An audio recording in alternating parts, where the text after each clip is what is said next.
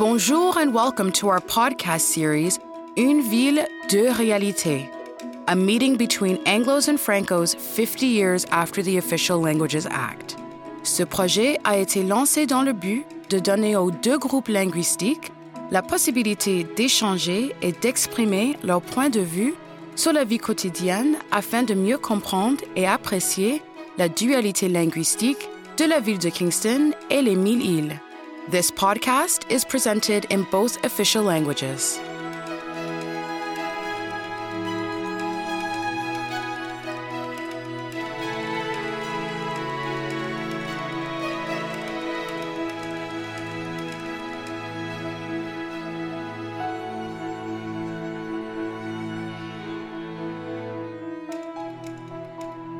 Bonjour et bienvenue au nouveau numéro de la série Balado Diffusion Une ville, de réalité.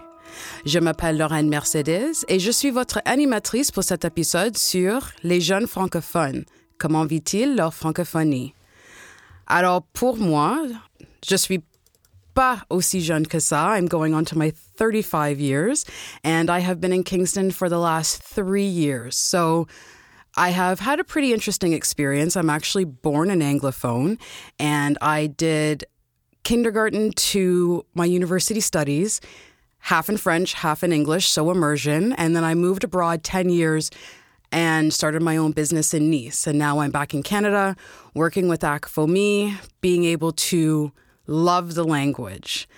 And today with me, I'm actually speaking to two young francophones. Le premier est Zachary Georges Gagné, qui est l'agent de ressources et informations à l'ACFOMI, et Alexandre Houl, qui est une jeune étudiante à Mille-Îles.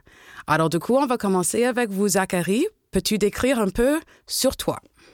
Oui, bonjour. Euh, je suis vraiment content d'être avec euh, vous deux aujourd'hui pour discuter de ma francophonie. Donc, euh, pour donner un peu de background sur ma personne, donc je suis originaire de la ville de Québec. j'ai grandi là très simplement. J'ai fait l'école tout en français.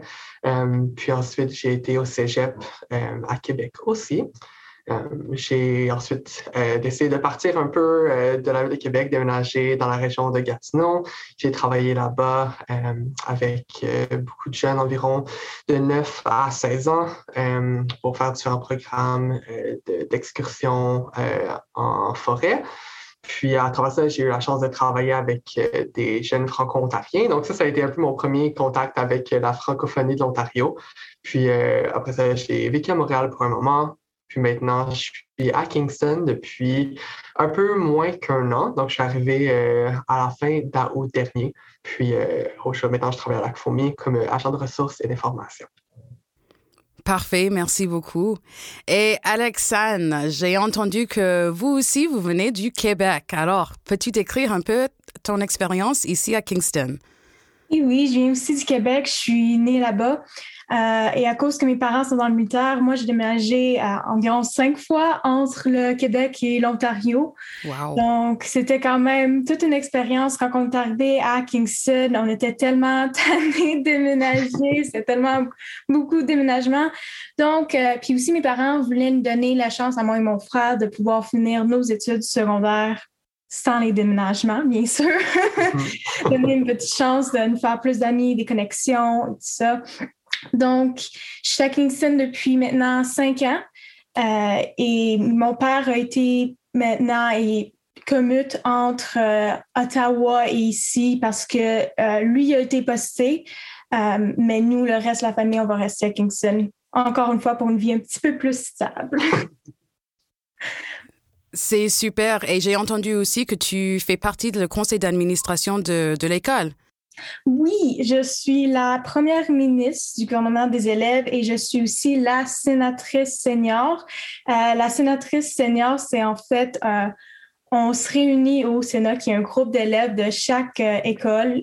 donc, il y a des représentants de chaque école qui se réunissent au conseil et on parle de, des enjeux euh, et on, parle, on représente vraiment la voix de nos écoles et des jeunes. Et c'est vraiment des expériences vraiment géniales pour moi. Euh, j'ai joint en septième année. Euh, je me suis dit pourquoi pas? Et en fait, j'ai tombé en amour avec le rôle d'un peu leadership et de pouvoir, euh, l'expérience de représenter mes pères. Et j'ai vraiment aimé ça. Ah, c'est génial, ça, bravo.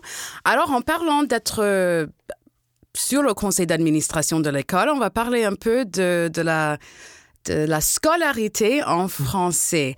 Alors, tu dis que tu as déménagé plusieurs fois, alors c'est sûr que tu as une expérience, euh, on va dire, diverse, des villes différentes, euh, ainsi que, que des, écoles différentes. Alors, peux-tu un peu décrire ton parcours, ton expérience de qu'est-ce que ça se fait d'être scolarisé en français? Oui, euh, pour moi, au début, je, voulais en fait rien savoir de l'anglais. moi, c'était vraiment pas parce que ça arrivait quand j'étais environ, j'arrivais en cinquième année, qu'on a déménagé à Ottawa. Et moi, mon test en quatrième année, on m'a dit de, de faire oh, color the circle in red. Ça, c'était mon test. Donc, j'arrive en cinquième année, ils me disent écris de la poésie en anglais.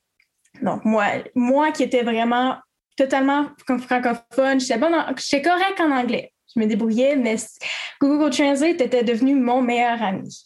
Euh, puis après, donc là, moi, j'étais toujours comme encore, je suis encore en train de parler beaucoup avec mes amis en français et je voulais complètement continuer mes études en français. J'arrivais après ça en Kingston. Puis là, j'ai commencé à parler un peu plus avec mes parents en anglais, puis l'apprendre vraiment plus la langue.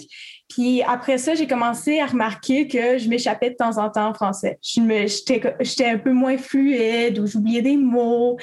C'est ces genres là Puis après ça, je l'ai réalisé, ouais, peut-être que je devrais faire un effort encore plus pour, oui, parler les deux langues, mais le français, le préserver. Donc, malgré que je continue mes études en français, j'ai trouvé que, par exemple, dans mes écoles à Kingston, euh, la langue anglophone était vraiment présente dans les corridors avec nous. C'est facile de répondre en, en anglais quand quelqu'un te pose une question en anglais. Donc, parfois, c'était juste les, les genres de reminders qu'il fallait se faire. Euh, donc oui, j'ai, mais j'ai présentement, comme je voulais, je fais vraiment des efforts pour être impliquée dans la communauté francophone et parler en français. Je pense que ça, c'est vraiment quelque chose qui est devenu important pour moi de préserver ma langue.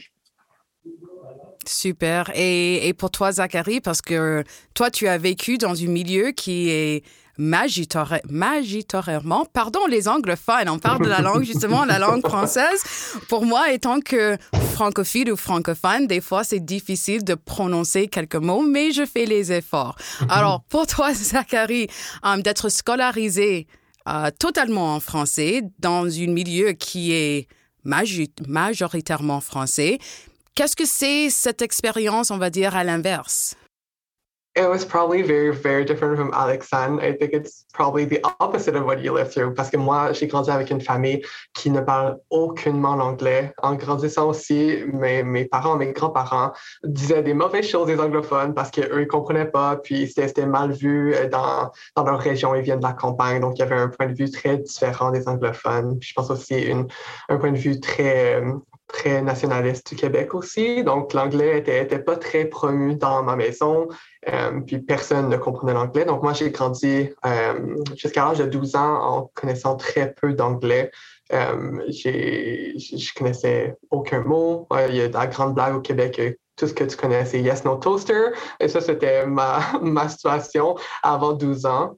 mais j'ai toujours une grande passion pour les langues depuis que je suis tout petit. Je me souviens, que mes parents m'expliquaient que quand on allait à la piscine, euh, il y avait d'autres familles qui étaient là aussi. Puis je m'assisais toujours sur le bord de la piscine pour écouter les gens qui parlaient une autre langue. Puis j'étais que passionné, puis j'avais comme 7-8 ans. dès que j'ai frappé comme les 10, 11, 12 ans, j'ai commencé à être très passionné par l'anglais.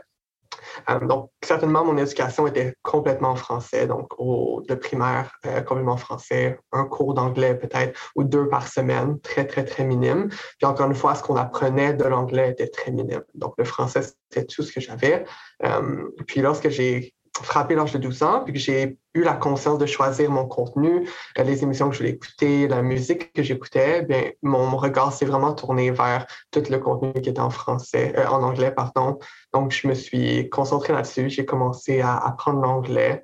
J'ai eu la chance d'aller pendant les étés aussi à des camps bilingues. Donc, dès que j'allais là, j'étais avec des cabines francophones, euh, mais il y avait des cabines anglophones qui étaient là aussi. Donc, moi, je disais à tout le monde, vous me parlez en anglais, je, je veux parler l'anglais. Mon anglais était vraiment pas bon, mais pour commencer, il fallait que je me jette dedans. Donc, c'est ça que j'ai fait. Euh, puis, à travers le secondaire, donc, j'ai vraiment perpétué ça. Euh, aller dans des camps anglophones aussi, ça m'a permis de faire des contacts anglophones. Donc, pendant l'année au complet, je fais appeler des gens, pratiquer mon anglais. Donc, j'avais un gros, gros, gros focus sur l'anglais. Euh, donc, mon école, ce qui était la majorité de mon temps, euh, était vraiment concentré sur le français. Donc, dès que je quittais l'établissement scolaire, mon, mon cerveau essayait de se concentrer sur l'anglais. Puis c'est comme ça que j'ai, j'ai essayé à, apprendre l'anglais. C'était très différent parce que mais la ville de Québec est de plus en plus anglophone, mais les gens qui étaient autour de mon secondaire, donc mes amis, parlais très peu l'anglais aussi. Donc, mon, quotidien était 99% en français, même quand j'aurais voulu qu'il soit probablement 50-50. Euh, donc, je pense que c'est ça aussi qui fait qu'aujourd'hui, je me ramasse à Kingston dans un environnement majoritairement anglophone. OK, alors du coup, c'est justement le fait que tu étais complètement immersé ou vécu tout ta vie jusqu'à, on va dire, tes 12 ans ou même tes 20 ans assis ici à Kingston, c'était entièrement en français. Alors, vous désirez apprendre plus sur la langue anglaise. Par contre, Alexandre, pour toi, c'était vraiment, maintenant que tu es à Kingston, c'est vraiment une question de préserver votre langue maternelle. Et, vos profs là-dedans, euh, spécifiquement Alexandre, parce que Zachary toi, Zachary, toi et moi, on est déjà quitté l'école secondaire. Mais pour Alexandre, où est tes profs dans là-dedans, l'implication ou tu vois la préservation de la langue, encourager ces discussions justement dans les couloirs. Dans une autre discussion, on discutait un peu ce qui se passe dans le couloir? Alors oui, où sont les profs là-dedans? Donc, les profs il enseigne bien sûr la matière et tout ça, mais ça, après ça, ça vient à les rappels parfois dans les corridors qui peut aller un peu des deux bords parce que les rappels dans les corridors, c'est comme Oh oui, j'avais oublié, je vais parler en français. Mais parfois, quand ça venait trop souvent, euh, il y a certaines personnes que ça les tannait et que finalement, ils, étaient comme Oh, c'est frustrant, la langue, c'est comme ça les pousse euh, de, parler en français, ça leur tente plus. Euh, mais j'ai trouvé, comme à mon école, un système qui a bien marché pour encourager un peu plus les gens à parler en français. C'était un genre, on avait des collants qu'on a un peu accrochés sur une, muraille un peu, puis c'est genre de système de récompense. C'est non seulement pour parler en français, mais aussi pour d'autres qualités, euh, les qualités un peu du BI, tout ça. Donc, ça, ça l'a aidé un peu à ce que les gens parlent un peu plus. Donc, les systèmes un peu de récompense. Euh, et puis aussi d'offrir beaucoup d'activités en français. Nous, c'était les, clubs et, ces genres d'affaires-là que ça nous a fait impliquer non seulement dans la communauté, puis ça nous fait une nouvelle perspective sur la langue parce que moi, j'ai aussi pu participer à des euh, manifestations. C'est ça le mot que je cherchais. euh, une manifestation pour la langue parce que avant, moi, j'avais, quand on vivait au Québec, on sais pas vraiment, la langue, c'était la langue, français, parlait toujours, pas de débat, c'est ça qui est ça. Mais j'arrive en Ontario, puis c'est vraiment plus quelque chose que les gens tiennent à cœur et entendre les différentes perspectives pour les gens. Ah, ça, c'est ma première langue, ma deuxième langue, j'essaie de l'apprendre. Rencontrer plein de monde, puis d'avoir la connexion de la langue française, c'est vraiment quelque chose de spécial. Et puis, donc, les profs, moi, c'est qui m'ont offert d'être faire participer dans le gouvernement des élèves. Moi, ça m'a permis de pratiquer une autre activité, de pratiquer en, en français, puis d'avoir des activités euh, qui nous fait pratiquer en français, c'est que c'est non seulement la langue de l'étude. La langue de l'étude, souvent, les jeunes vont penser, c'est comme, ah, c'est plate, je veux pas ça, c'est c'est la langue l'étude. Le reste mes activités vont être faites dans, dans l'anglais, surtout dans les, communautés majoritaires en anglais. Les activités sont majoritairement en anglais. Donc, d'avoir l'opportunité de faire quand même des activités en français pour préserver un peu mieux la langue, c'est vraiment euh, quelque chose d'important que les profs nous ont offert à mon école. Euh, puis j'ai vraiment les, comme les, moi j'ai participé comme tournoi d'improvisation. Il y a aussi la euh, Fédération de la jeunesse franco-ontarienne, qui est vraiment quelque chose qui nous a, moi, ouvert pas parce qu'ils organisent des activités pour tous les jeunes de l'Ontario, vraiment. Puis c'est génial parce que tu rencontres du monde de partout. J'ai rencontré du monde du Sudbury, j'ai voyagé jusqu'à comme Thunder Bay parfois. C'est vraiment des expériences le fun dans les communautés francophones. Donc, ça permet de préserver cette langue-là parce que sinon, quand que on arrive à la surtout dans les familles que c'est pas c'est vraiment à l'anglais la maison, les activités sont en anglais, puis après ça le seul endroit où ils peuvent vraiment avoir le français, c'est à l'école. Les profs vont jouer quand même un gros rôle dans préserver la langue française. J'adore ce que tu viens de dire, c'est que um, je pense que tu as très bien souligné le fait qu'il y a une différence entre étudier la langue et vivre sa langue. Et c'est vraiment cette distinction-là qu'on souhaite souligner aujourd'hui, c'est que pour moi, j'ai étudié la langue jusqu'à j'ai terminé la fac, mais c'était seulement quand je suis atterri à Nice que je pouvais vivre la langue. Évidemment, c'est sûr que c'est pas pareil que euh, le français de, Franco, de la Franco-Ontario ou le Québec, parce que le français, c'est juste la langue, les cultures sont hyper différents. Alors, c'est sûr que mon expérience en français, c'est très différent que le vôtre, mais c'est très important, merci beaucoup de souligner que oui, on peut étudier la langue, mais on peut vivre la langue. Et c'est vraiment comment les jeunes vivent leur francophonie. Alors, pour toi, Zachary, on va switcher encore les choses. C'est la sens inverse parce que toi, tu viens du Québec, tout était en français. Maintenant, tu viens en Ontario et tu veux juste consommer l'anglais jusqu'à ton fin. Yeah, and right before I answer your question, I think it's so inspiring to hear Alexandre talk about the way she perceives French, especially that she is really active in the francophone scene here and it's very important to her. So now that i'm living here in ontario i think i understand a little more not fully that's for sure because i haven't been here for so long but i understand um, the impact of being in an English um, environment and not being able to fully live your French. And I wish that I would have had this consciousness before because looking at Alexandre being so, um, so just taking part in activism when it comes to her language is very inspiring to me. Um, quand ça vient à ma perception du, français et de l'anglais en déménageant ici. Moi, je voulais déménager en Ontario parce que je voulais vivre ma vie 100% en anglais. Euh, je cherchais un emploi en anglais. Euh, je, je, voulais vraiment faire un gros switch pour, un, améliorer mon anglais, puis juste pour vivre une expérience complètement différente. C'est quelque chose que je cherche toujours. Donc, je cherchais un peu de dépaysagement en venant en Ontario.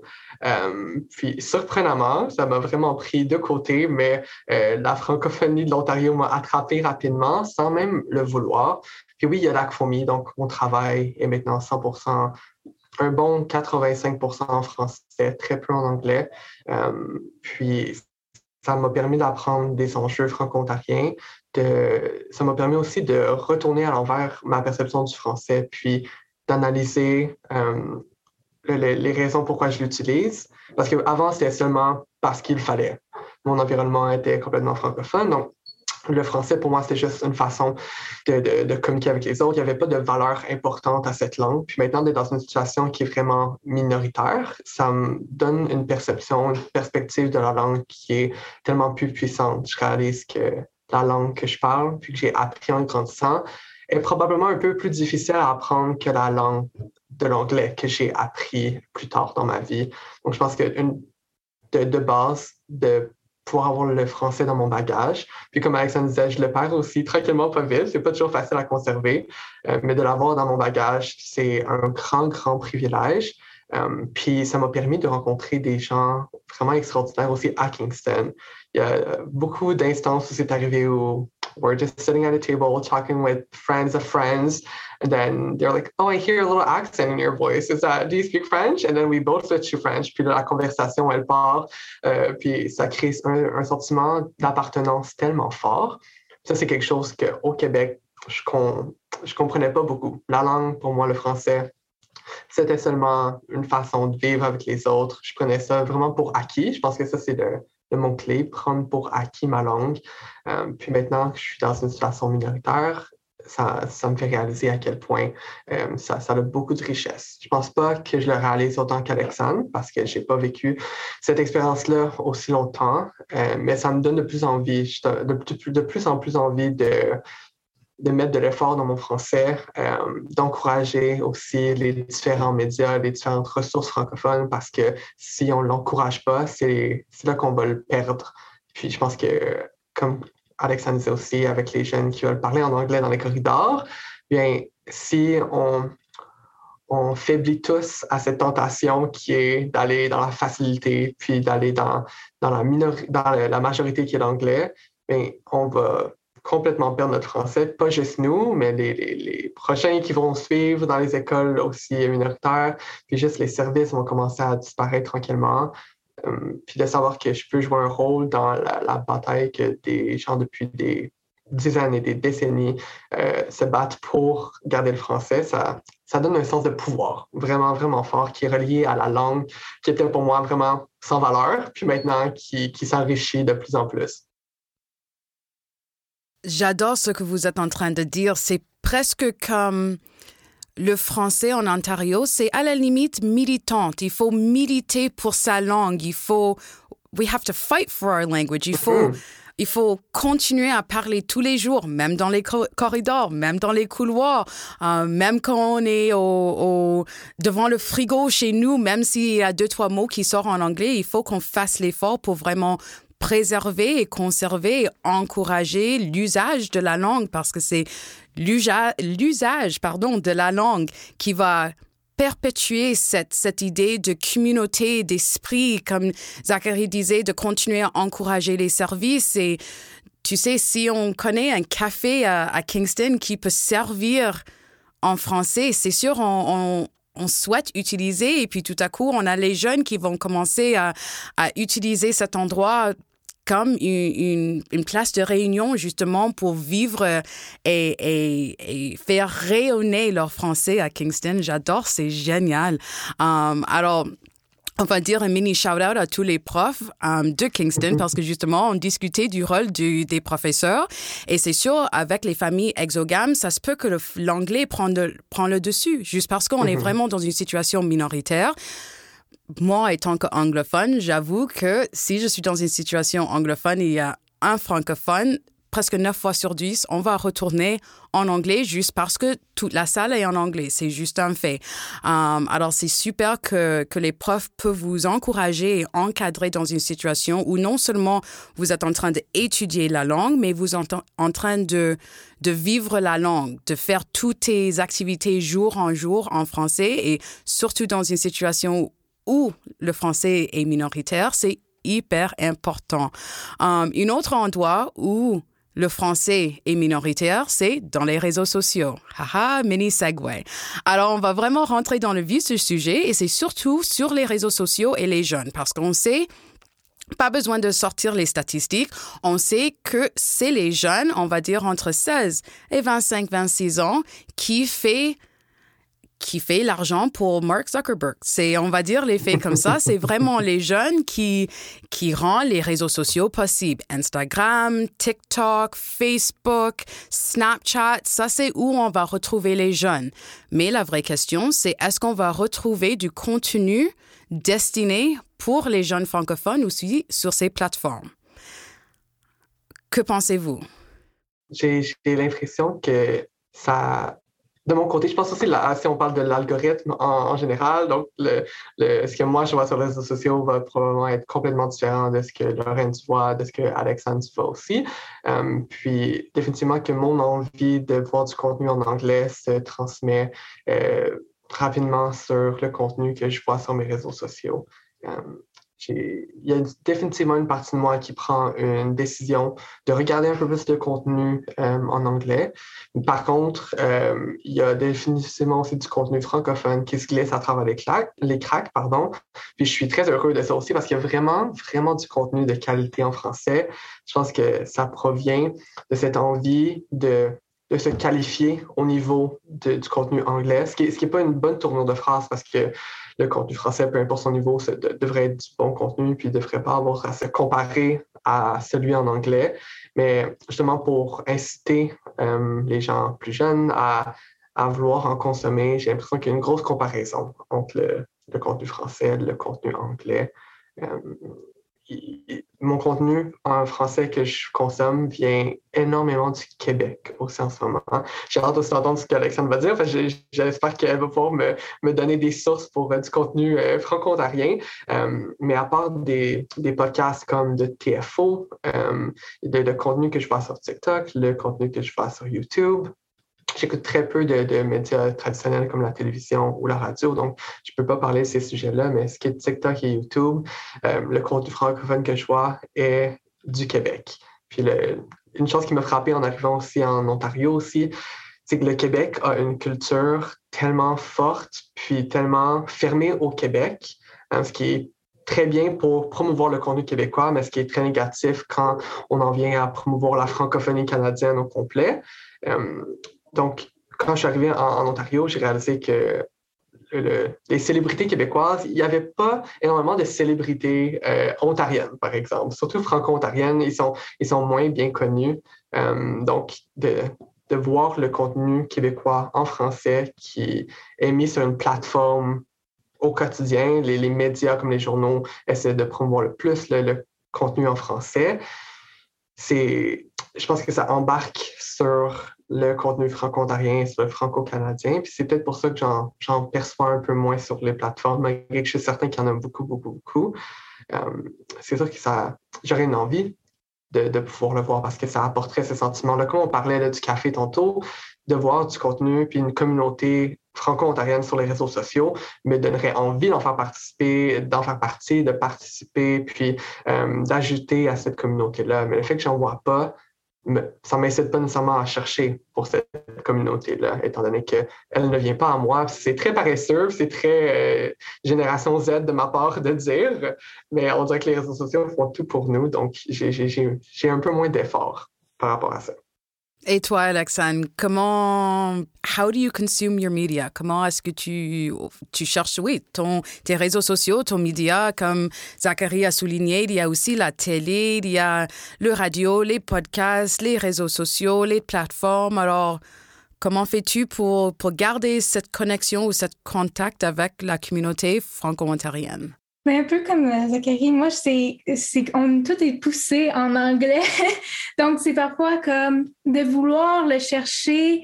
Faut vraiment, c'est difficile à trouver le contenu en français parfois, sans, sans savoir si tu n'as pas déjà un pied dedans, si tu n'as pas déjà des connexions, que tu fais un effort constant. Ça arrive souvent que l'anglais va comme reprendre le dessus un peu. Euh, je fais quand même des efforts et tout ça, malgré tout ça, moi, il y avait, euh, à cause que j'ai fait de l'improvisation, j'ai pu, à travers cette connexion-là, j'ai pu connaître euh, le groupe E-Protéine. Je, je pense qu'ils hmm. viennent de, de l'Ontario, je pense. Et oui, ceux-là, ils étaient vraiment, ils étaient drôles, ils étaient le fun à, voir. Puis j'ai pu aussi les rencontrer à des tournois d'improvisation. Donc pour moi, c'était, en, en tant que jeune, c'était quelque chose de fun à regarder qui était quand même que je pouvais euh, m'identifier un petit peu plus. Par exemple, quand que ça vient au contenu au Québec, tu, as, tu as un manque de comme les Ontariens ne s'identifient pas, pas autant parfois. Et mm-hmm. c'est ça, malgré que le contenu est tout est en français et qu'on peut le prendre aussi, c'est parfois ce manque de connexion-là qui, qui me dit Ouais, ça me tente moins de le regarder, je peux m'identifier avec d'autres affaires. Donc, je pense si, si parfois c'est juste de trouver parce que je suis sûre qu'il en a. Je sais que Radio-Canada, avec le Sénat, on avait fait un projet où que c'était, on demandait vraiment au Sénat, la jeunesse, de savoir qu'est-ce qu'ils voulaient sur leurs médias. Donc, je sais qu'il y avait euh, un show qui avait mis pour les jeunes que j'oublie le nom au moment. je suis pas très bonne avec les noms, mais euh, c'était vraiment, c'était vraiment génial qu'est-ce qu'ils faisaient et que d'aller rechercher aussi des jeunes franco-ontariens de la part de Radio-Canada euh, pour avoir des meilleurs médias pour nous. Je pense que ça, c'était vraiment génial. Mais ouais, c'est trouver des, parfois, c'est aussi les traductions on dirait que c'est parfois les cinq mêmes acteurs qui jouent dans certains, certains shows. Donc, quand tu en trouves des bons, tu es comme, oh, ça, je vais partager ça avec tout le monde. Euh, ou, quand tu en trouves des bons qui sont faits en français, moi, il y avait la série Lupin sur Netflix, que c'est pas de l'Ontario, mais j'avais bien aimé et tout ça. Euh, il y avait aussi il y avait aussi, il y a aussi Véronique Dicard, que moi, c'est une artiste que j'aime beaucoup, qui vient d'Embrun, en fait. Donc, qui est un peu la, d'autres personnes francophones de, de l'Ontario qu'on peut, les jeunes s'identifier et se waouh, vient de la région et tout ça. Donc, je pense que le média, il faut le trouver parce que ça ne vient pas facilement à, à nous. C'est vraiment, tout est en anglais, on le voit. Euh, donc, c'est de le trouver parce que moi, je, je, à travers mon Instagram, c'est comme Ah, OK, OK, mais je ne réalise pas. Puis après ça, je vois quelque chose en français. C'est comme ça, ça fait le switch, mais après ça, peut-être parfois 10% ou peut-être un petit peu plus de mes médias, parfois sont peu en français.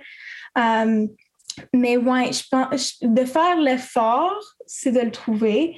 Euh, la fesse faux, moi, ça m'a permis aussi, ils ont créé pour la jeunesse des playlists qu'on peut écouter tout en français et tout ça. Donc, je pense les systèmes et de, trouver une place où ils peuvent promouvoir euh, des réseaux en français, ça, c'est vraiment ce qui est important. Quand, je pense au militantisme que tu parlais tantôt de Lorraine aussi, c'est quand à chaque jour, il faut que tu te forces pour parler français, il faut que tu te forces pour demander aux gens s'ils parlent français. Euh, c'est toujours un effort constant. Donc, j'ai l'impression aussi que quand on s'assoit dans son salon chez nous, il y a, c'est, cette motivation-là de faire un effort, puis de se mettre à rechercher est moins là, puis la facilité de qu'est-ce qui est à portée de main est beaucoup plus simple à apprendre que de commencer à faire du militantisme, puis aller faire des recherches sur les ressources francophones, des, les spectacles en français. C'est plus facile de retomber dans le confort par après, j'ai l'impression. Je, je, me demandais en même temps de ce que tu as dit, Alexandre, euh, quand on parlait des enseignants, c'est plutôt, j'imagine qu'eux aussi essaient de promouvoir la culture et les médias en français. je me souviens, moi, quand mes professeurs québécois nous, mettaient en promotion la, culture québécoise, ben, on en avait moins envie parce que ça venait de nos professeurs. oh, ce qui est à l'école, on ne veut pas en parler à la maison. Est-ce que ça a un peu le, même effet avec des enseignants franco-ontariens? Oui, quand même, mais en étant dans le gouvernement des élèves, ils font comme Simi Québec avec euh, le gouvernement des élèves, c'est présenté par la voix des élèves, un petit peu ah. de cette façon-là. Euh, mais, mais oui, parfois, c'est nous, c'est on regarde les pièces de théâtre ou même les activités, c'était, on doit souvent aller plus loin c'était comme ah il faut ah c'est à Ottawa. Ah c'est y a le centre culturel Frontenac qui fait quand même qui a beaucoup de, de, spectacles en français. Donc on a quand même les pièces de théâtre que les profs sont comme hey on va aller voir ça aujourd'hui certains sont comme ah pourquoi on va aller voir une pièce de théâtre aujourd'hui mais je pense que plus tard ils vont vraiment l'apprécier tous les efforts que les profs le font. Mais oui c'est définitivement les profs parfois qu'est-ce qu'ils promouvoient? Les jeunes sont comme, euh, pas. Super. Alors, en vous entendant discuter sur l'idée de chercher son contenu, comme j'ai dit, moi, je suis anglophone, alors ça, c'est une côté de la langue que moi, je suis pas spécialement affectée parce que ma langue maternelle est l'anglais. Alors, du coup, les réseaux sociaux, pour moi, c'est facile à consommer. J'allume mon iPhone et on y go. Um, mais est-ce que pour vous, est-ce que vous pensez qu'il y a comme une certaine manque d'inclusion des franco-ontariennes, spécifiquement, on va parler des franco-ontariennes, euh, dans les réseaux sociaux, dans les médias? Est-ce que c'est peut-être pas une génération perdue, mais il y a quelque chose qui manque dans les réseaux spécifiquement pour les franco-ontariennes? Est-ce qu'il y a, oui, un manque d'inclusion? Est-ce qu'il y a quelque chose qu'on peut, on peut aller plus loin justement pour même adapter le contenu qui sort du Québec pour être pertinent ici. Oui, ça, c'est définitivement. Je pense qu'il manque une place pour les, les franco-ontariens. On, je pense qu'on se retrouve moins dans les médias en général. Je pense que si les médias, c'est au Québécois, c'est que le parler peut être parfois même un peu différent. On peut voir des, des différence quand on le parle. Puis même quand que moi, par exemple, je vais visiter ma famille au Québec, c'est comme Oh, t'as l'accent franco-ontarien. Puis là, je suis ici. Puis là, c'est comme Oh, t'as un peu un accent québécois quand que je dis certains mots. Puis là, c'est comme. Personne n'est contente. Donc, c'est des différences qui sont. On voit pas, on voit un peu, puis ça fait que c'est difficile de créer des médias pour tous. Euh, ça relève parfois la question est-ce qu'on devrait avoir un français international ou que tout le monde parle le même français? Mais là, je pense qu'on perdrait certains aspects de, certaines cultures et on perdrait tellement de, valeurs et des, parce que des différentes, le différent français a eu différents combats aussi. Donc, je pense que c'est pas euh, un français uniforme n'est pas la meilleure des idées. Mais euh, je pense que de créer des contenus qui ont aussi des, euh, des issues de, de, de l'Ontario aussi un peu plus, ou de partout au Canada, des vraiment inclusifs, parce que je pense que l'Ontario est quand même assez francophone, mais si on pense même en dehors de l'Ontario, il y a le Québec, mais je vois pas beaucoup, ben, moi aussi, je recherche moins un peu ça, mais j'imagine qu'il y a des places aussi qui parlent français puis qui ne voient pas aussi leur région. Donc, de faire peut-être un, des médias un peu plus sur les, francophones du Canada, ça serait, je pense, génial euh, pour essayer d'inclure un peu chaque région. Je sais qu'il y a des médias, mais je pense que c'est juste pas le, marketing, on ne voit pas. Juste Ouais, c'est juste, on le voit pas. il est à quelque part, mais il est caché en dessous de comme une pile de vêtements. mais oui.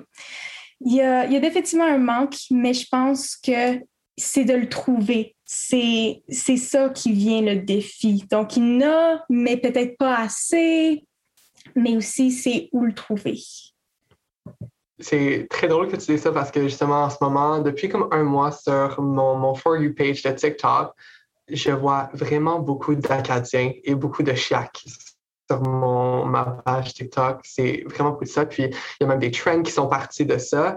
Euh, mais chaque a un accent très différent. Des, des franco-ontariens, les gens d'Acadie ont un, parler très différent, puis un peu plus anglicisé que euh, le, franco-ontarien. Puis c'est vraiment plate parce que la majorité des commentaires en dessous de ces vidéos-là, c'est des gens en anglais qui disent It sounds like an English person trying to speak French. It sounds like you're trying to speak French and you're really bad at it. C'est juste ça les commentaires. So then people are just discouraged and it, it hurts your, your pride, um, your, your francophone pride. To and it makes you less want to create content in french because every time you speak french people don't focus on what you're saying. They're focusing on how you're saying it basically. And i think that's a common thing um, since arriving in ontario and i don't want to um, talk about i don't want to talk about um, so much how people experienced it because i haven't so i don't want to talk for them but i've heard a lot of people say that as soon as they try and speak French, a lot of Franco-Ontarians um, are really prone to, or even people from Quebec are just invalidating French from Ontario, French from other places in Canada because it doesn't sound like their French. Um, fait que ça, ça, enlève la qualité au contenu parce que le feedback que les créateurs reçoivent, c'est pas Oh my god, your content is so good, um, that made me laugh so much. C'est toujours Ah, ta langue semble vraiment différente de la mienne. Tu essaies de parler l'anglais, tu devrais prendre, prendre des cours. Je pense euh, principalement à une TikTokeuse euh, franco-ontarienne qui s'appelle OK Angie. Je ne sais pas si tu la connais, Alexandre. Non, je pense pas. Elle a comme une trentaine euh, de milliers d'abonnés, quelque chose comme ça sur TikTok. Puis elle fait du contenu en anglais, mais principalement en français. Puis elle parle souvent de, la journée des franco-ontariens. Elle parle de son éducation en français ici euh, en Ontario. Je ne sais pas exactement elle est placée où, mais elle est en Ontario. Puis euh, ses commentaires sont encore une fois très négatifs par rapport à sa langue. Puis les gens focus sur ça, puis ça, ça perd l'essence du contenu parce que peu importe comment tu parles, si je te comprends, ça devrait être la base. Si ça me fait rire, je devrais enjoy le contenu, passer à autre chose par après, euh, ou m'abonner si, si, si j'apprécie ton contenu puis je veux en voir plus. mais de, voir que les gens qui parlent différent français s'occupent beaucoup de la qualité du français des autres. C'est décourageant pour les créateurs. Donc, ça, c'est peut-être une des raisons aussi qu'on ne voit pas beaucoup de contenu en français, c'est que les gens sont découragés. Puis une autre raison aussi, j'ai l'impression pourquoi les gens qui parlent français, peut-être en Ontario, ont envie d'écrire du, du contenu en anglais, c'est quand je pense à ma personne, personnellement, je connais beaucoup de gens dans mon entourage qui parlent le français, mais qui comprennent l'anglais. Et je connais très peu de personnes qui parlent l'anglais et qui comprennent le français. Donc, mon réflexe, quand ça vient à poster sur les réseaux sociaux, euh, à créer du contenu, c'est d'y aller vers l'anglais parce que je sais que la, 95% des gens qui me suivent ou des gens dans mon entourage vont comprendre mon contenu en anglais, tandis que si je fais du contenu en français, 35% des gens vont comprendre. J'ai envie que ma voix se fasse entendre par plus que 35% J'ai envie de frapper la, majorité. Euh, puis de créer du contenu en français, c'est le fun parce que ça encourage la, francophonie. Mais le contenu en français n'aide pas directement les personnes qui sont autour de moi qui parlent l'anglais à apprendre l'anglais. C'est un peu plus décourageant de ce côté-là aussi. Oui, je suis totalement d'accord. Je pense que ça me fait rappeler aussi à moi, j'ai des amis qui disent ça que parfois, ils vont, ils vont parler plus en anglais. Ils sont comme, oh, moi, je ne vais pas parler en français et tout ça. Mais c'est juste, ils disent, oh, j'ai trop gros un accent. Je fais trop d'erreurs en français. Puis je suis juste comme, la pratique, ça fait parfait. Juste, like, essaye. moi, je, sais, comme, ma comme, c'est, il faut créer un environnement qui, comme, on accepte, comme, les erreurs et tout ça. Puis parfois aussi de donner, hey, yeah, oh, ça, c'est aussi la correction pour ce mot-là c'est juste de le dire poliment.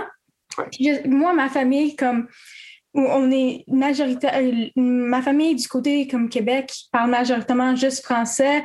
Donc, si on vient des restaurants par ici et tout ça, là, on s'assied un restaurant, puis s'ils entendent, puis nous, nous sert en français, la joie de ma famille.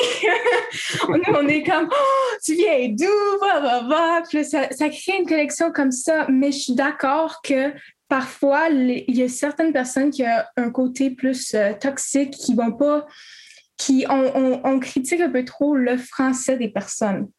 Et là, moi, je suis juste comme pratique la langue, on veut voir tes efforts, décourage pas. C'est comme, il faut le parler. Je pense que c'est important c'est pas facile vraiment de, se pousser à se pratiquer aussi. Dans n'importe quoi, là, que ce soit un sport ou que ce soit une langue, de, de c'est se mettre vulnérable en fait. Puis comme tu as dit, l'environnement qu'il faut créer pour enlever ce danger de se faire critiquer ou en, je pense, je veux pas parler pour toi, Lorraine, mais j'imagine qu'aller à Nice aussi, comme les gens ont dû te dire ton switcher en anglais parce que toi, tu, tu sonnais comme une anglophone, peut-être. Ouh là, les histoires, je peux en sortir euh, avec les francophones qui me disent n'importe quoi. Je me souviens quand je me suis alors, quand j'ai déménagé en France, j'ai d'abord passé par une ville euh, qui s'appelle Besançon. Et c'est à peu près une heure de Dijon qui est infameux pour le moutard. Euh, alors oui, j'étais à Besançon et qu'est-ce que j'ai sorti? Ah, est-ce qu'il y a un endroit pour aller magasiner? Et j'étais dans une bar et la bar a hurlé de rire. Et quand je te dis hurler de rire, ils ont hurlé de rire parce que magasiner pour eux, c'est entre guillemets du vieux français. Maintenant, parce que on va dire, le français parisien, ce qui est vraiment pas vrai parce qu'il y a les ch'tis, il y a les Marseillais, alors, mais on va mhm. dire, le français de la France a évolué que maintenant on fait du shopping. Il y a mhm. certains mots anglais qui sont carrément incrustés dans la langue, comme chien chaud, c'est un hot dog. Mhm. Tous les, les pancartes arrêt disent stop.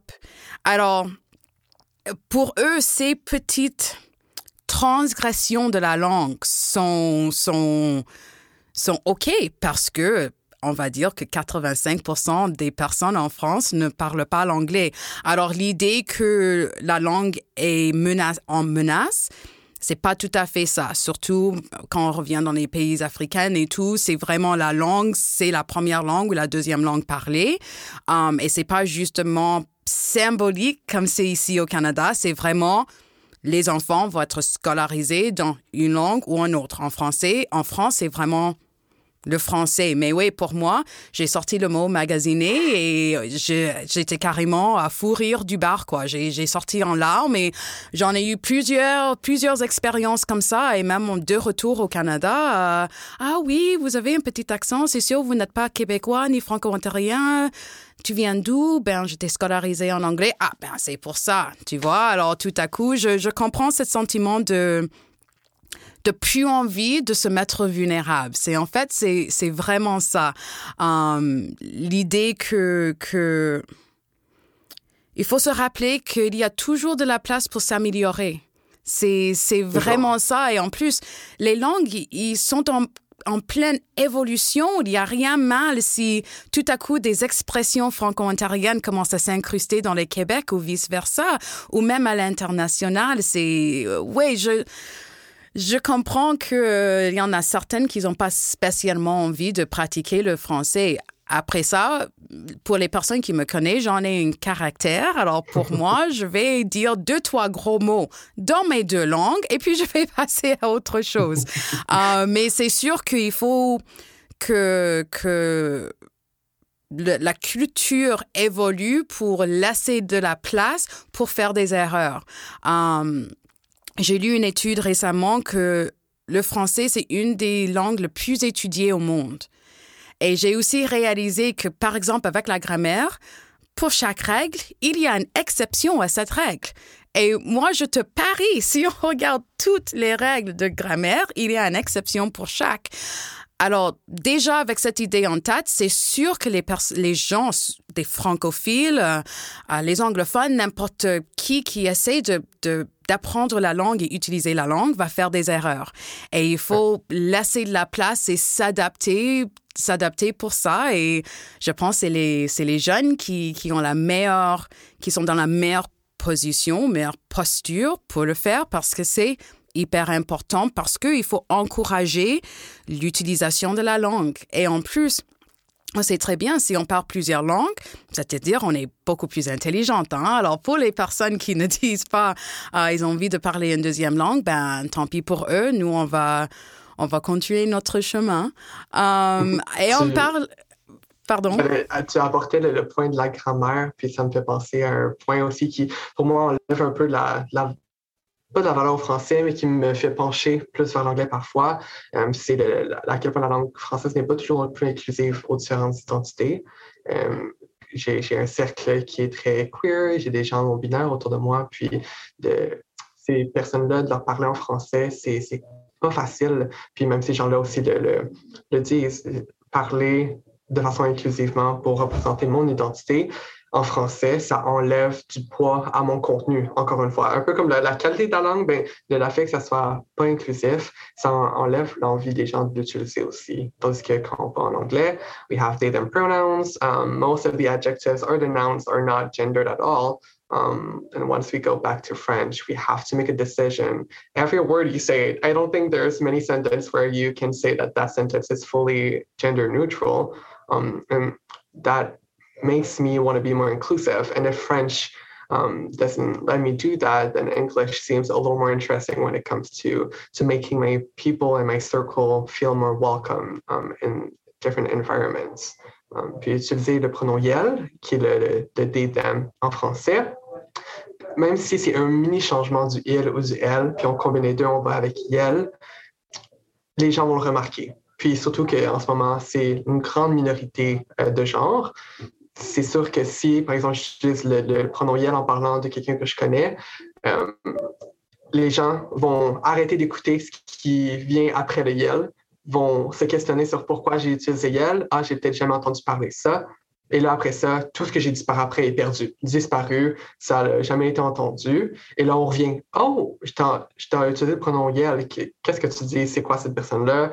Puis là, il faut que tu expliques, puis que tu valides l'identité de quelqu'un euh, parce que c'est c'est quelque chose de nouveau. Et là, il y a l'argument, ben, tu regardes dans un dictionnaire, le yel, il n'est pas là, fait pourquoi tu décides d'inventer des mots?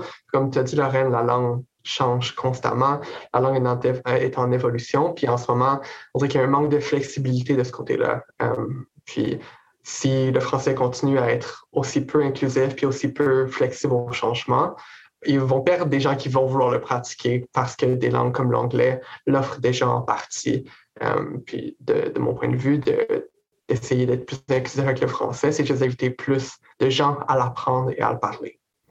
C'est drôle parce que notre directrice euh, a mentionné dans une de nos conversations euh, approfondies sur la langue française et sa évolution que le français, c'est la seule langue qui a une école des lettres, que c'est une des seules langues où il y a des personnes qui se réunissent tous les ans et ils vont évaluer la progression de la langue et puis faire des changements ici par là, au lieu de, de la laisser évoluer naturellement. C'est, sûr que c'est pas nécessairement un sujet pour les jeunes, mais ça, ça, ça part quand même de la langue. Le fait que le français, c'est, c'est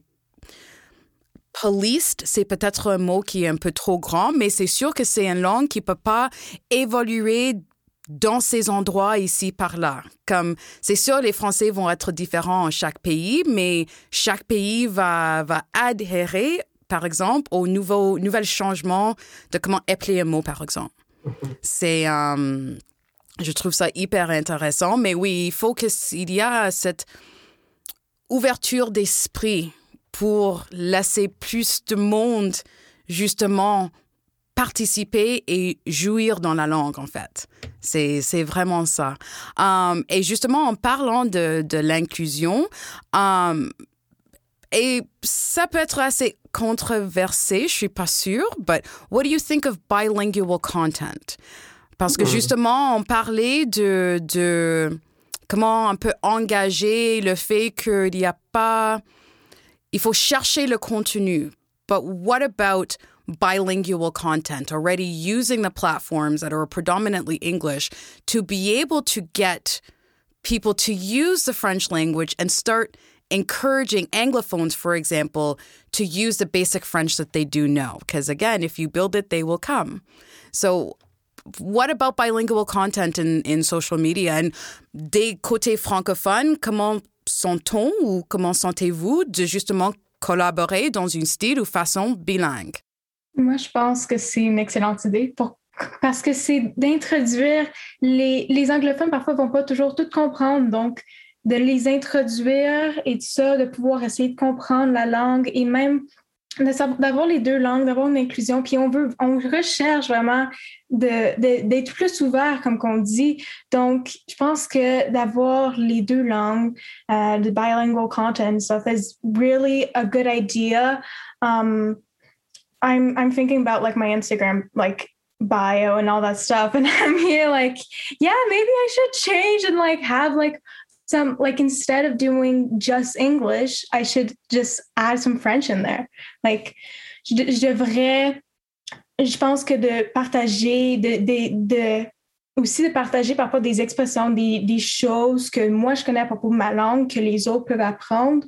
Je pense que de pouvoir avoir un, des médias où que tout le monde peut apprendre des langues plus facilement, je pense que ça, c'est vraiment quelque chose qui, rend plus inclusif et que ça va tenter le monde plus d'apprendre la langue aussi. Je vais peut-être pousser un peu plus loin dans le sens que, comme on parle du contenu bilingue, mais juste aussi d'utiliser le franglais il y a une grosse perception péjorative, j'ai l'impression, sur le franglais. Peut-être que c'est ma perception du Québec. Si tu parles le franglais, ton français est de très basse qualité. Même si c'est un choix conscient que tu fais d'utiliser le franglais, c'est pas professionnel, c'est euh, pas, correct. Euh, ton, la qualité de ton contenu, encore une fois, est dégradée si tu parles le franglais. Tandis que parler le franglais, c'est mixer nos deux langues ensemble. Puis si les gens autour de moi, encore une fois, me comprennent, je suis pas en train de faire un examen euh, à l'université en ce moment, je peux vous parler, puis switch back and forth uh, between French and English and use different terms, puis ça devrait être considéré autant professionnel. Je pense que d'apporter cette connotation-là que le franglais, c'est pas approprié pour la place au travail ou surtout quand on travaille dans un milieu qui est francophone, dans un milieu majoritaire. Euh, minoritaire, pardon. On veut promouvoir le français, puis on en parle depuis tantôt. Euh, mais effectivement, de créer, par exemple, un podcast, puis d'utiliser les deux langues et d'assumer que tout le monde comprend euh, ça serait vraiment une perception, une perspective très intéressante. Because I think when you, what, from what I've seen from attempts of bilingual content, there's this um, repeating of what I just said, but in the, the other language. And to someone that speaks maybe one or both, it becomes boring to hear the same thing twice. Um, so it's the good route to take is to assume that everyone understands both, puis de switcher back and forth um, entre les deux langues. Personnellement, moi, j'adorerais avoir du contenu qui switch back and forth entre les deux, um, puis qui mixe les concepts des deux langues aussi, puis les, les, nuances du langage dans les deux langues. Ça serait tellement intéressant de pouvoir avoir ça, et que ça soit normalisé, puis neutralisé aussi. Pas que ça soit négatif, pas nécessairement que ça soit positif non plus, mais que ça soit, que ça soit neutre.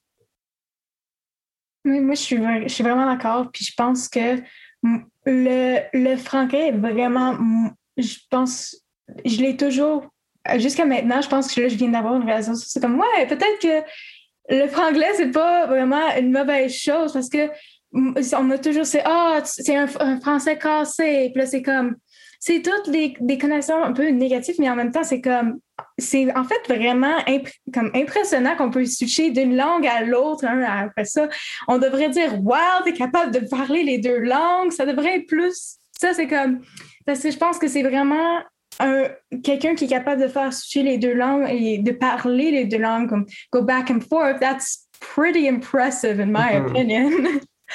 Puis ça arrive beaucoup, je sais pas pour vous, mais que je parle en français ou à l'inverse en anglais, puis il y a un mot qui, ce que je veux dire peut seulement se dire dans une des deux langues. Puis là, tu essaies de traduire, donc tu attends, il n'y a jamais le mot parfait pour trouver ce mot-là. Puis de juste le dire en anglais, si les gens comprennent, ça ne fait qu'ajouter à ta conversation, euh, à tes propos, parce que les gens comprennent la nuance que tu ajoutes avec une autre langue. Comme tu as dit, Alexandre, c'est très impressive. C'est comme, tu entends ça, tu es comme, ah, wow, cette personne-là a, le understanding de, de, la valeur du mot dans une autre langue. Puis les deux, on a la même base de la compréhension, donc on, on peut juste ajouter à notre conversation puis pousser ça encore plus loin. I am not going to translate what you said since we're talking about bilingualism, but I will say though that I love franglais. I love fringlish. Alors voilà, la traduction de franglais en anglais is fringlish.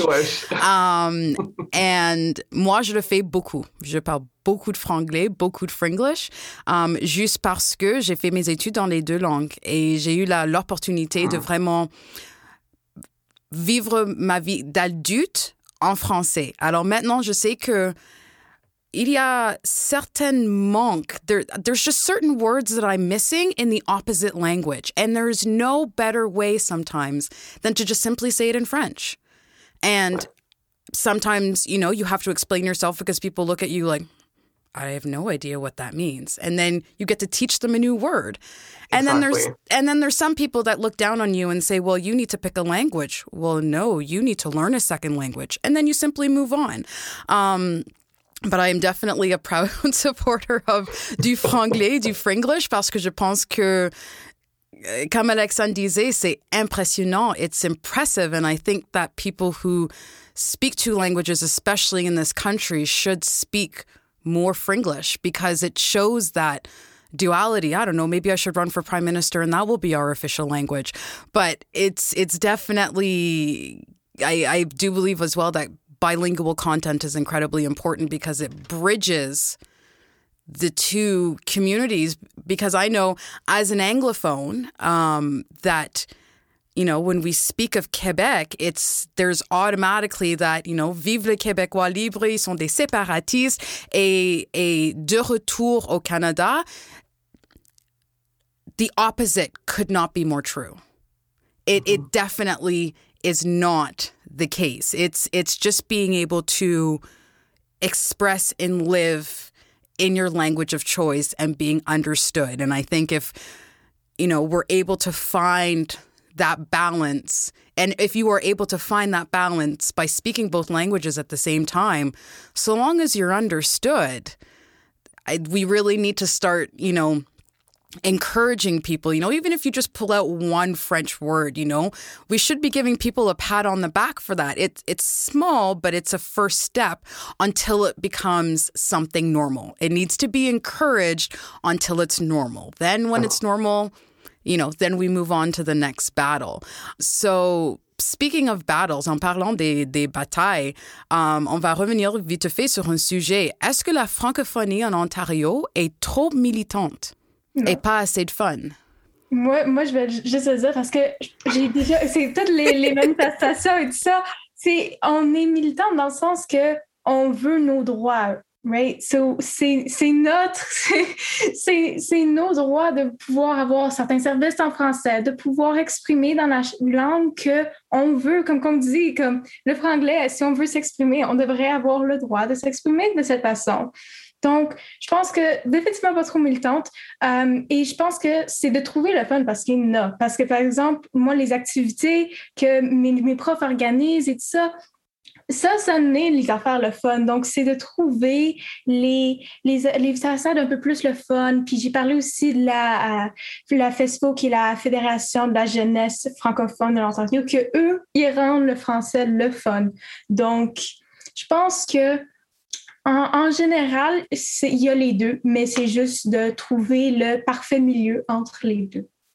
Je suis tellement content que tu aies sauté sur l'opportunité de dire non, ce n'est pas assez militant parce qu'effectivement, c'est ça se rapporte à tellement à tous les militantismes, encore une fois, le, la colère ou la frustration est perçue, est utilisée pour invalider les opinions des gens dans les minorités dès que quelqu'un a des émotions par rapport à sa situation qui est mise en danger par la majorité, les gens viennent invalider leurs propos parce qu'ils sont frustrés. La frustration, si elle existe, c'est parce qu'il y a une raison, puis il y a des expériences qui l'ont poussé, euh, ces individus-là, à se sentir fâchés. Encore une fois, il faut le neutraliser, puis se dire, si quelqu'un est fâché, je devrais peut-être écouter un peu plus. À la place de dire si quelqu'un est fâché, ah, c'est politique, je vais arrêter d'écouter, puis je vais, je vais me concentrer sur, mes petites choses à moi. Ça, ça vient d'une place de confort. Euh, les anglophones ne veulent pas écouter les anglophones parce qu'ils n'ont pas à se battre pour leur langue. Euh, comme Alexandre disait, je ne peux même pas imaginer de, de vouloir étudier en français. Puis, par exemple, que quand je vais à l'université, le sujet que je veux étudier en français, n'est pas disponible. Puis il faut que j'aille en anglais. C'est perdre une immense bataille que peut-être depuis ton, ta première année euh, à l'école élémentaire, tu, tu, te débats pour, euh, inconsciemment, mais même juste en allant à l'école, tu, te bats pour tes droits francophones. Puis comme Alexandre qui est rendu en 11e année, je pense maintenant, euh, qui, qui est consciente de, de la bataille qu'elle mène à chaque jour, et de devoir lâcher prise ensuite lorsque tu vas à l'université pour faire ce que tu veux, c'est extrêmement frustrant. Euh, puis, du militantisme, il n'y en aura jamais assez. Euh, de, la critique sur la langue, puis sur les services, il n'y en aura définitivement jamais assez non plus. Euh, ensuite, je ne veux pas trop en rajouter parce qu'Alexandre a vraiment bien écrit, il faut trouver le fun, puis il faut aussi parfois le créer par nous-mêmes, puis tourner les, les choses au, au plaisir, parce qu'il y en a. Le français, c'est, oui, c'est beaucoup de règles de grammaire puis du passé composé, mais c'est aussi, comme on a parlé, une connexion avec d'autres individus autour de nous. C'est un sentiment d'appartenance à une langue qui existe depuis des millénaires. Et ça, on l'oublie aussi souvent que c'est, oui, on parle le français, c'est acquis, mais ça fait tellement longtemps qu'il est là que pourquoi on serait le, le perdre aujourd'hui? Puis s'il faut se battre ne pas le perdre, pourquoi on se le ferait pas? Je suis tellement heureuse que vous répondez euh, fermement et avec ferveur que non, elle n'est pas assez militante. Euh, encore une fois, moi, je suis anglophone. Alors, au moment que j'étais dans une situation inverse où ma langue était la langue minoritaire, je comprenais pas trop les, les, les enjeux des francophones en Ontario, surtout j'ai passé en immersion. Alors pour moi, Justement, c'était une bataille tous les soirs pour faire les devoirs en passé composé. Qu'est-ce que je remercie maman maintenant pour insister que je continue sur le français? Parce que j'en ai eu un parcours pas mal cool. um, surtout en français. Um, mais maintenant, le fait que je suis de retour à Kingston, um, je suis entièrement d'accord avec vous que ce n'est pas assez militante. Le, le, le droit de, s'exprimer dans sa langue sans, sans être obligé de passer par des terres services. Um, je pense surtout aux questions médicales parce qu'on a passé un podcast il y a peu sur le médical. Um, mais oui, l'idée que c'est trop militante, c'est pas tout à fait ça. Mais étant qu'anglophone, tous les, les stéréotypes, parce que c'est vraiment ça, les stéréotypes des francophones dans la communauté anglophone fait que peut-être ça donne l'impression que la langue française, et c'est la langue, pas spécialement la culture, mais vraiment la langue, est une langue militante. Alors, maybe I'm asking this question for my own personal views, but if you were to say to a francophone such as myself, what could you, what could I do to dispel this image of les francophones sont militants, les francophones sont séparatistes, étant que jeune, how, what would you advise me to do? How could I, as somebody who is born an Anglophone but prefers to live her life in French now, if I'm completely honest with myself. Je préfère le français. C'est beaucoup. C'est, je préfère. Il y a certaines nuances que ça s'exprime pas en anglais. C'est, c'est mieux. C'est mieux que pour mon caractère. Mais comment est-ce que je peux, oui, justement, um, like dispel the stereotypes and say, no, how could I, as an Anglophone, become an ally pour les francophones? C'est Vas-y, vas-y, Alexandre. Euh, c'est vraiment une bonne question, parce... mais je pense que c'est peut-être de montrer euh, la culture, puis peut-être l'histoire derrière la langue, puis même juste de, de juste parler avec les autres, puis même comme... Parce que oui, on a des débats, mais aussi, c'est pas juste ça, la langue. Il y a tellement plus, puis on, la langue française is like, it's really an important language. And it's not all about being like, yo, we're the best, blah, blah, blah. No, we want to create a space that's inclusive for everyone to speak a language. So, quand tu parles en français et en anglais, c'est, c'est, c'est un débat qui comme, I'm like losing my words. I'm like, my train of thought. Um, mais ouais, c'est, la langue française est militante, oui, mais pas sur un point extrême parce que je, pense que d'aller faire une visite culturelle, comme d'aller rencontrer du monde qui sont francophones, je pense que c'est vraiment la meilleure façon de briser un peu le stéréotype parce que tant que c'est, parfois c'est dur à croire si on l'entend puis de voir comme les, les actions, um, actions speak louder than words, right? So, je pense que vraiment de le voir en action, de voir que c'est pas tout le monde qui pense comme ça, c'est c'est pas juste ça. C'est j'aime vraiment le côté de la culture, de, montrer la richesse qu'il y a en français aussi, parce que c'est accessible à tout le monde. une langue, ça s'apprend, c'est pas facile. Donc, faut, faut pas dire, oh, you just have to learn French and then you understand everything, parce qu'il y a plus que ça. C'est rencontrer des gens, c'est écouter des histoires. Puis, encore pousser un peu loin, c'est un privilege check. Si tu n'es pas fâché par rapport à ton anglais, c'est parce que tu n'as pas à l'être. C'est aussi simple que ça. Puis lorsque, lorsque tu as une frustration, que quelqu'un vit une frustration que tu ne comprends pas, la pire des choses, c'est de dire hmm, I don't understand, I don't think that's for me, let me just live comfortably. Ça devrait être un, un signal d'écoute. Ah, il y a une frustration, je ne comprends pas laisse-moi te poser des questions, laisse-moi essayer de comprendre, laisse-moi t'écouter. Ça me fait penser, je pensais justement, je parlais à une, dame qui a été, qui a fait partie de la première cohorte euh, d'une école ici à Kingston. Je pense que c'est Madeleine de Roibon, je suis pas certain. C'est l'école que Marie-Noël Saint-Cyr euh, a, a, fondée. Euh, puis cette dame-là a été la première, en première année ou en deuxième année, a fait partie de l'école, de cette école-là. Puis de, de voir qu'il y a des gens qui ont dû bâtir des institutions qui n'existaient pas avant pour réussir à vivre comme ils le souhaitaient. C'est du travail, c'est le travail d'une vie pour plusieurs vies des franco-ontariens. Euh, puis surtout quand on parlait, est-ce que le militantisme est, est trop militantiste? Puis qu'est-ce que je dirais aux anglophones?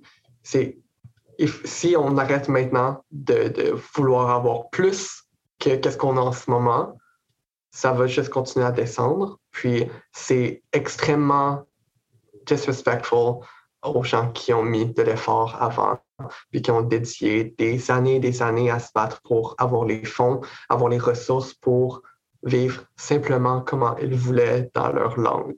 C'est tellement simple, juste pouvoir parler comme ils le veulent. C'est simplement ça, cette question-là. Puis eux, ils ont dû mettre des heures, des années dans ces efforts-là. Nous, on en bénéficie maintenant parce qu'il y a des institutions comme ACFOMI, le Centre culturel Frontac, l'École Millel, il y, en, a beaucoup, beaucoup, beaucoup, mais ils, viennent de quelque part. Puis dès qu'on on arrête d'essayer de convaincre les anglophones que c'est important ou d'essayer de, convaincre la majorité que c'est important, on dismiss complètement le travail des, des gens auparavant aussi. Ça, c'est juste du knowledge que j'ai eu dans la dernière année parce que je, suis vraiment pas très connaissant dans ce qui est de l'histoire franco-ontarienne. Il y a beaucoup de travail personnel que j'ai à faire là-dessus, définitivement. Mais la passion que j'entends des, gens plus âgés de la communauté francophone par rapport au français me donne envie de, de mettre mon pied par terre puis de, voir que ça se transmet dans les écoles avec Alexandre, qui est première ministre puis sénatrice, c'est vraiment c'est encourageant de vouloir mettre son pied par terre puis de dire Listen to me. Oh, écoute-moi plutôt. oui, puis juste euh, une histoire un peu plus intéressante euh, sur la francophonie. Avec nous, c'est une histoire vraiment comptée avec euh, la journée francophone. On l'entend souvent, mais je ne l'avais pas entendu jusqu'à temps que je m'en vienne en Ontario. Mais avec le règlement, je pense que c'est le règlement règlement 17, le règlement 19, qui empêchait l'enseignement euh, de la langue française il y a, longtemps. Euh, ben, il y a longtemps, c'est en tout cas. Mais ça empêchait l'enseignement de la langue française, euh, je pense c'est juste avant la jusqu'à la comme première année maternelle, deuxième année, je pense. Puis l'histoire, c'est que les enseignantes et tout ça ont continué d'enseigner malgré que c'était illégal, ça.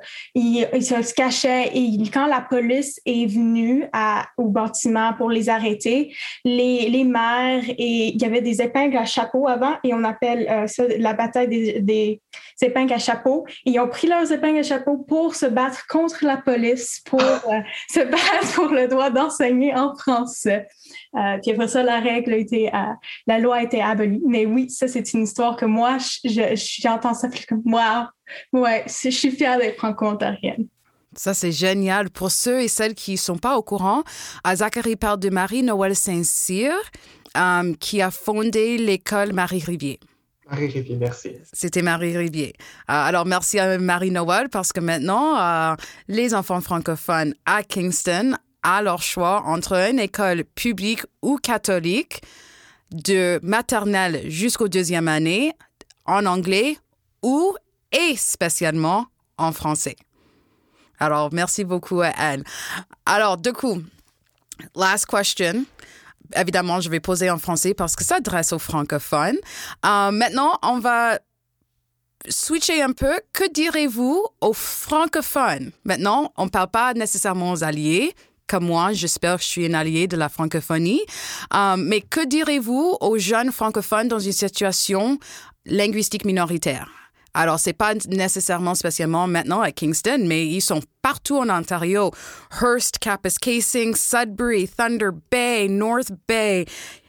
Kingston, Toronto, Windsor, on peut nommer les 18 ACFO qui représentent la francophonie partout en Ontario et forcément, on sait très bien qu'il y, a, des jeunes dans ces, ces villes-là. Alors, que diriez-vous euh, pour encourager les jeunes francophones de continuer à utiliser et vivre leur langue?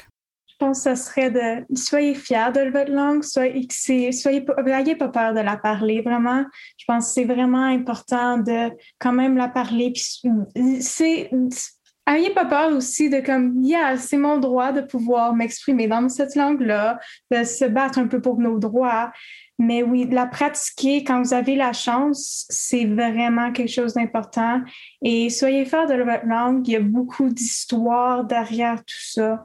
Donc, c'est vraiment quelque chose que si vous voulez créer, créer des choses en français, vous avez peur que ça va pas être vu et tout ça, juste faites-le. C'est aussi simple que ça. Allez-y, foncez, parlez votre langue. Soyez fiers de tout ça. C'est juste d'avoir, de créer, même si les premiers pas, vraiment de faire un, euh, un, milieu qui est vraiment inclusif et que tu peux créer en français dans la langue de ton choix. Donc, vraiment pratiquer, créer, euh, puis, puis, se battre un peu pour nos droits. Je pense que quand, surtout quand, quand je pense à quand j'étais plus jeune, qu'est-ce que j'avais de la passion pour, c'était mes passions personnelles. Donc, qu'est-ce que moi qui m'importait, peu importe la langue que c'était. Puis je pense que le, meilleur truc, c'est de tourner. Si tu es un franco-ontarien qui est dans une situation majoritairement anglophone, de tourner tes passions, puis qu'est-ce que toi, tu as envie de faire en français, c'est la meilleure des choses que tu peux faire même si tu n'as pas envie d'être militant pour le français parce que tu n'as pas l'énergie ou que, tu n'as pas les ressources pour le faire ou les connaissances, juste de créer un club de, natation en français, ça n'a même pas besoin d'être officiel. Ça peut juste être trois de tes amis qui parlent aussi français, puis d'aller faire de la natation une fois par semaine, puis parler de français. C'est se créer des opportunités. Parce que, les, comme on a parlé, les opportunités ne sont pas toujours handed off to me. Il faut aller les chercher, il faut les créer. Euh, puis, juste, de, l'utiliser la langue, comme tu dis, Alexandre, c'est vraiment important. Je pense une chose qui devrait être aussi très proéminent dans la, communauté francophone ici, c'est les échanges intergénérationnels. Comme on, a touché brièvement sur les, histoires que toi, tu as entendues, euh, Alexandre, c'est d'écouter les gens qui se sont battus auparavant pour le français. Euh, puis je pense que ça, ça donne une, dimension complètement différente à la langue que tu parles, puis à ton quotidien ça va aider à tweaker tes décisions à chaque jour. Euh, comme on a dit, l'anglais, c'est pas parce qu'on se bat pour le français que l'anglais est moins bon ou qu'il devrait être moins valorisé non plus. C'est juste d'offrir la chance aux gens. Puis seulement en utilisant le français au quotidien, tu offres l'opportunité à des gens de l'utiliser qu'ils l'auraient peut-être pas fait si toi, tu les avais pas invités à le faire en premier. J'adore. Et je pense qu'on va arrêter là. C'était super génial. Merci infiniment à mes invités Zachary de Lac-Fomé et Alexandre Houle de École Mille-Îles. Je souhaite aussi remercier Patrimoine canadien pour nous laisser cette opportunité à produire une série de podcasts sur justement la dualité linguistique ici à Kingston. Je m'appelle Lorraine et je vous souhaite une très bonne journée. Merci beaucoup. Bonne soirée. Bye bye. Thank you for listening to One City, Two Realities, Une Ville, Deux Réalités, brought to you by ACFOMI, l'Association canadienne-française de l'Ontario, Conseil régional des Mille-Îles, and produced by Titan Sound in Kingston. Music composed by Elizabeth Santos. ACFOMI souhaite remercier gracieusement Patrimoine Canada, the Kingston Frontenac Public Library, nos partenaires médias, nos commanditaires, et nos invités spéciaux. Visit acfomi.ca for the latest information on our podcast series, as well as all the bilingual events happening in the Kingston and Thousand Islands region.